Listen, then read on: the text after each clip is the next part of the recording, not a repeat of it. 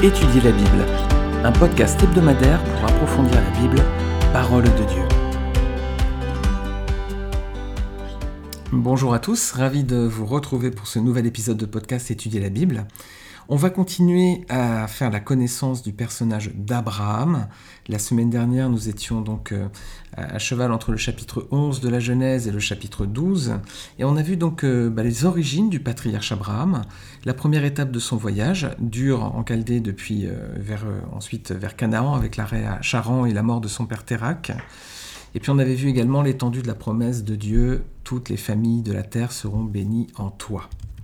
Alors cette semaine, on va étudier le chapitre 12 et on va regarder la suite de son périple. Parce que maintenant, il va partir de Charan et il va aller cette fois vraiment jusqu'à Canaan. Il va faire cette fois-ci le trajet complet. Alors, on va lire Genèse chapitre 12. On voit que l'Éternel dit à Abraham, quitte ton pays, ta patrie et ta famille et va dans le pays que je te montrerai. Je ferai de toi une grande nation, je te bénirai, je rendrai ton nom grand et tu seras une source de bénédiction. Je bénirai ceux qui te béniront, et je maudirai ceux qui te maudiront. Et toutes les familles de la terre seront bénies en toi. Abraham partit conformément à la parole de l'Éternel, et Lot partit avec lui. Abraham était âgé de 75 ans lorsqu'il quitta Charan. Il prit sa femme Sarai et Lot, le fils de son frère. Il prit aussi tous les biens et les serviteurs dont ils étaient devenus propriétaires à Charan, et ils partirent pour se rendre dans le pays de Canaan, où ils arrivèrent. Abraham traversa le pays jusqu'à l'endroit appelé Sichem, jusqu'aux chaînes de Morée. Les Cananéens occupaient alors le pays. L'Éternel apparut à Abraham et dit C'est à, ta descendance que je donnerai ce pays.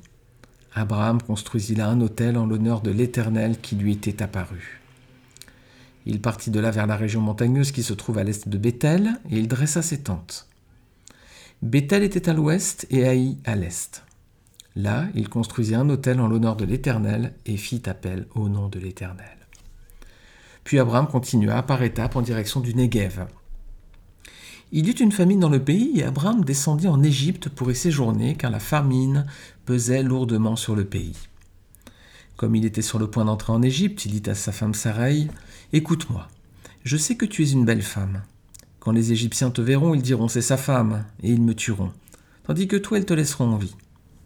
Présente-toi donc comme ma sœur, afin que je sois bien traité à cause de toi, et que je reste en vie grâce à toi. Lorsqu'Abraham fut arrivé en Égypte, les Égyptiens virent que la femme était très belle. Les intendants du Pharaon la virent et la vantèrent au Pharaon, si bien que la femme fut emmenée chez le Pharaon. Il traita bien Abraham à cause d'elle, et Abraham reçut des brebis, des bœufs, des ânes, des servantes et des serviteurs, des ânesses et des chameaux. Cependant l'Éternel frappa le Pharaon et sa famille de grands fléaux à cause de Sarai, la femme d'Abraham. Alors le Pharaon appela Abraham et lui dit Qu'est-ce que tu m'as fait? Pourquoi ne m'as-tu pas informé que c'est ta femme? Pourquoi as-tu prétendu que c'était ta sœur? De ce fait, je l'ai prise pour femme. Voici maintenant ta femme, prends-la et va-t'en. Et le Pharaon donne l'ordre à ses gens de la renvoyer, de le renvoyer, lui et sa femme, avec tout ce qui lui appartenait. Ah, on va voir qu'Abraham va être confronté au mensonge, on va y venir dans un tout petit instant. On va d'abord regarder le voyage donc de Charan jusqu'à Canaan. Donc je vous remets le lien vers la carte, hein, comme l'épisode précédent, vous pourrez voir un peu le trajet d'Abraham. C'est un long trajet, 800 hein. km à peu près. Donc euh, on estime qu'une caravane c'est à peu près 30 km par jour. Hein. Il y a les animaux, les chameaux, tout ça c'est un petit peu lent. Donc, voyage qui fait 800 km, donc le voyage après environ un mois à peu près. Hein. Abraham va se rendre dans des sites qui deviendront ensuite des lieux sacrés importants, qui vont devenir des lieux euh, aussi importants de l'histoire d'Israël. Tout d'abord, il fait un premier arrêt à Sichem. Dieu lui apparaît et construit un hôtel. Alors, il y a d'autres références à Sichem dans la Bible. Euh, je pense notamment à ce moment où Josué va réunir le peuple d'Israël et c'est à cet endroit qu'il va dire ces, mots très importants hein, que vous connaissez peut-être. Moi et ma maison, nous servirons l'Éternel. Voilà. Un beau verset que beaucoup de, chrétiens reprennent aussi. Hein. Parfois même on le, on le met euh, chez nous à l'entrée. On a ce verset souvent. C'est dans Josué chapitre 24 jusqu'au chapitre 25. Voilà. Vous pouvez regarder toute cette histoire et moi et ma maison, nous servirons l'Éternel. C'est une belle parole qui sera prononcée par Josué, donc au même endroit. C'est également là où Jacob euh, va acheter un champ. Genèse chapitre 33, versets 18 et 20. Il va séjourner à Sichem également. Il va acheter un champ. Et ce champ sera très important parce que c'est là que Jésus va s'asseoir. Et puis il va discuter avec la femme samaritaine. On voit cet épisode dans Jean chapitre 4, versets 3, 5 et 7. On lit que alors Jésus quitta la Judée, retourna en Galilée. Il arriva dans une ville de Samarie appelée Sicar ou Sichem, près du champ que Jacob avait donné à son fils Joseph. Là se trouvait le puits de Jacob. Jésus, fatigué du voyage, était assis au bord du puits. C'était environ midi. Une femme de Samarie vint puiser de l'eau. Jésus lui dit Donne-moi à boire. Et ensuite va s'engager cette conversation euh, très forte hein, de l'évangile de Jean, où il dira euh, celui, euh, celui à qui je donne de l'eau n'aura plus jamais soif. Vous pouvez relire ces, passages merveilleux. Donc Sichem, donc arrêt d'Abraham, et c'est également là que Josué va réunir le peuple qui dira Moi et ma maison nous servirons l'Éternel, et c'est là aussi où Jésus aura ces paroles très importantes avec la, la femme samaritaine. Il fait un deuxième arrêt ensuite entre Bethel et Haï. C'est là où Abraham va dresser ses tentes, hein, littéralement. Alors Bethel, endroit important de la Bible aussi, hein, de l'Ancien Testament tout particulièrement, Bethel, ça veut dire maison de Dieu. Voilà un joli nom quand même. Il y a d'autres références à Bethel hein, dans la Bible. Euh, c'est à cet endroit que Jacob, encore lui, va faire le rêve, vous savez, avec l'échelle, avec les anges qui montent et qui descendent. C'est dans Genèse 28. Et puis également à Bethel, Jéroboam avait érigé un temple alternatif à celui de Salomon. Alors ça c'est une histoire plutôt, plutôt triste. On voit ces passages dans 1 roi chapitre 11 et 12. Donc il y avait un temple alternatif à Jérusalem qui avait été construit et c'était à Bethel. Alors Haï, c'est un petit peu moins connu, mais c'est une ville importante aussi, parce que quand Josué va faire la conquête de Canaan, la première ville qu'il va prendre, c'est Jéricho, et la deuxième, c'est Haï. Donc c'est assez facile à se rappeler. Euh, mais il va se passer quelque chose d'assez euh, difficile dans l'histoire d'Israël, dans de la, conquête hein, de la terre promise.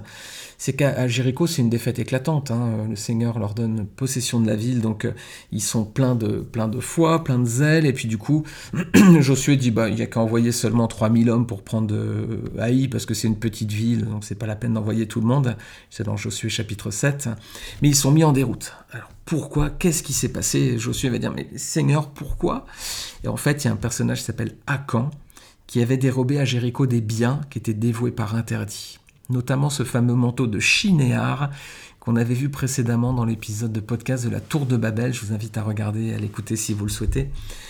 Et cet épisode donc se trouve dans Josué chapitre 21. Et puis après, elle disparaît de l'écriture, on n'a plus de mention d'elle, mais il s'est quand même passé des choses importantes à Haïl. L'histoire d'Israël était aussi marquée par cette ville. Donc Abraham, il descend de Charan jusqu'à Canaan, et puis il traverse ces villes, hein, Sichem, Bethel, Haï, sans savoir tout ce qui allait se passer, bien sûr, ensuite, notamment hein, le fait que le Seigneur allait s'asseoir là, littéralement, euh, à cet endroit sur un puits. Alors, une famine arrive.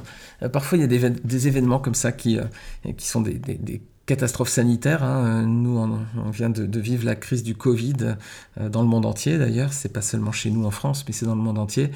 Le Seigneur sait si c'est terminé ou pas. On est en, juillet 2020, lorsque j'enregistre ce podcast, on verra ce qui se passera ensuite. Mais voilà, il y a des périodes comme ça dans l'histoire où parfois il y a des événements un peu majeurs, sanitaires. Et, et là, il y a une famine il y en a beaucoup dans la Bible des famines. Hein. Celle-ci, elle va contraindre Abraham à descendre en Égypte. Et donc, il va faire passer Sarai, sa, femme, hein, pour sa sœur. Alors, c'est pas tout à fait faux, parce qu'effectivement, c'était sa demi-sœur. On l'avait vu l'autre dans l'épisode de podcast précédent. Donc, c'était sa demi-sœur, c'était aussi la fille de Térac, mais c'était pas la mère de.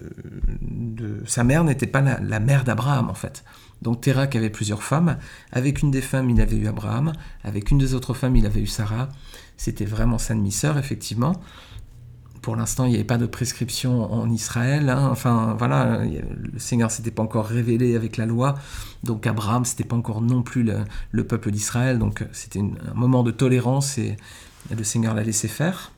Mais on voit aussi dans cette histoire certaines similitudes. On voit des similitudes avec la fuite d'Égypte, du pays d'Israël qui va intervenir plus tard. On voit que Pharaon et sa maison sont frappés de plaies, et qu'Abraham repart avec de grands biens, comme Israël lorsqu'il partira quelques siècles plus tard. Alors la question qui nous taraude là, c'est euh, par rapport au mensonge. Abraham confronté au mensonge. Comment, euh, qu'est-ce qu'il fait à, présenter Sarah comme sa sœur hein? Et si vous êtes marié ou fiancé, euh, posez-vous la question aussi comment est-ce que vous présentez votre conjoint à votre entourage? Est-ce que vous honorez votre épouse en disant voici mon épouse et puis vous, donnez son, nom, son prénom? Ou bien est-ce que, je sais pas, vous faites ça très rapidement sans parfois peut-être même la présenter? Ou parfois vous, vous la présentez même pas comme votre femme? Peut-être que vous voulez pas mentir, mais vous ne l'honorez pas non plus en la mettant en avant. Ayons soin d'honorer nos épouses, de les mettre en avant. C'est les épouses que le Seigneur nous a données, si nous les aimons. Donc valorisons aussi euh, euh, soyons dignes aussi de, du titre que le Seigneur leur a donné. Nous sommes mari et femme, époux, épouse, donc euh, réfléchissons peut-être à la façon comment est-ce qu'on présente d'habitude notre épouse à notre entourage. Abraham, lui, c'est pas glorieux, hein, il, la présente comme sa sœur, donc euh, est-ce qu'il dit la vérité? Est-ce qu'il ment? Qu'est-ce qu'on peut dire? En fait, il fait une demi-vérité ou un demi-mensonge. Suivant qu'on voit la, bouteille à moitié vide ou à moitié pleine, en fait, c'est un, une demi-vérité parce que c'est vrai que c'est sa sœur, mais c'est vrai aussi que c'est sa femme. Donc, euh, en fait, il dit pas. Il n'est pas sincère, il dit pas la vérité à 100%. Donc, la question qu'on peut se poser, c'est est-ce qu'un demi-péché, un demi-mensonge, est-ce que c'est un mensonge à part entière? Est-ce qu'un demi-mensonge, quand on joue un peu avec la vérité, on dit pas tout, on ment pas, mais on dit pas l'entière vérité? Est-ce qu'un demi-mensonge est un mensonge à part entière? Et plus, largement, est-ce qu'un demi-péché est un péché à part entière? À partir du moment où il y a un petit peu de péché, bah, il faut considérer que c'est un péché hein, à 100%. Hein. Qui, est le père, du mensonge? C'est Satan. À partir du moment où, on camoufle la vérité, on joue son jeu, et donc on, joue le jeu du diable, et on tombe dans le mensonge et dans le péché aussi. Donc un demi-mensonge est un mensonge à, à part entière, un mensonge à 50% est un mensonge à 100%. Parce que comment est-ce qu'on appelle le fait de dissimuler la vérité? Bah, C'est un mensonge finalement. Hein. Et Dieu a horreur de ça. Dieu a horreur des poids trafiqués, que l'on trompe son prochain. On va regarder un verset dans Proverbe 12, verset 22. Les lèvres mensongères font horreur à l'Éternel, tandis que ceux qui agissent avec fidélité lui sont agréables. Voilà, les lèvres mensongères, c'est pas que ça déplaît à l'Éternel, ça lui fait horreur. Le terme est fort, hein, c'est très très fort. Hein. Si on est venu au Seigneur, il faut se débarrasser du, mensonge, il faut se débarrasser de, la dissimulation de vérité, de la manipulation de vérité. Regardez ce que nous dit Éphésiens chapitre 4, versets 22 à 25. Éphésiens 4, versets 22 à 25. On vous a enseigné à vous débarrasser du vieil homme qui correspond à votre ancienne manière de vivre et se détruit sous l'effet de ses désirs trompeurs à vous laisser renouveler par l'Esprit dans votre intelligence et à vous revêtir de l'homme nouveau, créé selon Dieu dans la justice et la sainteté que produit la vérité. C'est pourquoi, vous débarrassant du mensonge, dites chacun la vérité à votre prochain, car nous sommes membres les uns des autres. Alors, est-ce qu'il nous arrive parfois de nous débrouiller pour tromper quelqu'un sans, sans mentir vraiment, en cachant un peu la vérité Essayons de, penser à toutes les fois où on a pu faire ça. Hein. Voilà, là, l'Éphésiens, c'est très clair. Hein. il faut se débarrasser du vieil homme. C'est une ancienne manière de vivre. C'est des désirs trompeurs. Il faut se laisser renouveler par l'esprit dans notre intelligence afin de revêtir l'homme nouveau. Le passé et le passé. On doit à présent vivre une vie nouvelle. Si on est au Seigneur, il faut plus mentir. Alors Abraham, lui, il, ment. Hein.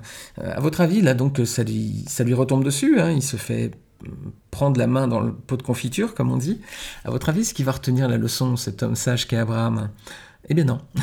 Il va recommencer, euh, Genèse chapitre 20, il va recommencer avec Abimelech, le roi de Guérard. Il va faire la même astuce et il va refaire la même chose. Ah, c'est dommage, hein, parce que Abraham est un homme de foi, un grand personnage de la Bible, mais bon, il n'est pas exemplaire non plus, il n'y a que le Seigneur Jésus qui est exemplaire, lui le Fils de Dieu qui a donné sa, sa vie pour nous, c'est l'exemple même de, l'homme parfait que Dieu avait choisi. Euh, Christ n'a jamais péché, c'est pour ça que lorsqu'il meurt sur la croix pour payer nos, notre dette, hein, Dieu accepte cela parce que lui est sans défaut, et donc son sacrifice est accepté par Dieu. Malheureusement, Abraham, donc, il, il va rementir hein, de nouveau avec Abimelech, roi de Guérard. Et puis sa descendance aussi. Isaac va faire la même chose, Genèse 26, il va faire la même chose, le même subterfuge avec euh, Rebecca, il va la faire passer toujours devant Abimelech, il va la faire passer par sa pour sa sœur aussi. Alors attention aussi aux témoignages qu'on rend autour de nous. Hein. Si on a des enfants, attention, s'ils nous voient mentir, ils vont mentir. Et puis si notre entourage aussi, au-delà de nos enfants, nos familles, nos proches, nos collègues de travail, bah, s'ils nous voient mentir déjà premièrement, ils peuvent avoir la possibilité de faire la même chose en disant si lui le fait. Et si on se dit chrétien, attention au témoignage que l'on va rendre. Hein. Non, effectivement, un chrétien ne doit pas mentir. Alors Abimelech, il va se faire avoir par Abraham, il va se faire avoir par Isaac, mais lui, en revanche, il va retenir la leçon. Vous allez voir que quand on arrivera dans Genèse 26, vous allez voir le personnage d'Abimelech, chat échaudé, craint l'eau froide. Lui, par contre, il s'est fait avoir la première fois par Abraham, il se fera pas avoir la deuxième fois par Isaac. Et oui, parfois, les non-chrétiens peuvent aussi nous donner des leçons de sagesse. Je le dis ça pour notre honte à nous, si nous sommes le peuple de Dieu. Parfois, les non-chrétiens sont plus sages que nous. Alors, on étudiera bientôt ce personnage d'Abimelech qui est intéressant à bien des égards, mais en attendant, on va finir avec Abraham. Donc, euh, voyage intéressant avec euh, des, étapes là qui sont euh, des points importants dans l'histoire du peuple de Dieu par la suite. Et puis surtout, le plus important du chapitre, c'est attention au mensonge. Ça fait partie des dix commandements. Hein. tu ne mentiras point. Et le Seigneur nous demande de ne pas tromper les autres. Alors, parfois, on peut se dire ah oui, non, mais j'ai pas menti. On peut penser qu'on fait un, on cache un peu la vérité, mais sans dire forcément quelque chose de faux, comme Abraham qui a dit quelque chose de vrai. Sarah, c'était sa demi-sœur, mais il a quand même caché une partie de la vérité. Donc, un demi-mensonge est un mensonge à part entière, c'est un péché. Le père du mensonge, c'est le diable, donc il faut surtout pas jouer son jeu. Voilà mes amis, je vous remercie de votre écoute encore une fois. N'hésitez pas à partager ce podcast autour de vous. Vous pouvez aussi laisser une note sur euh, iTunes, vous pouvez laisser un commentaire sur le blog étudierlabible.fr. Vous pouvez aussi mettre un commentaire, ce qui me fera très plaisir. Et puis en attendant, je demande au Seigneur de vous bénir durant tous ces prochains jours et je vous dis à la semaine prochaine.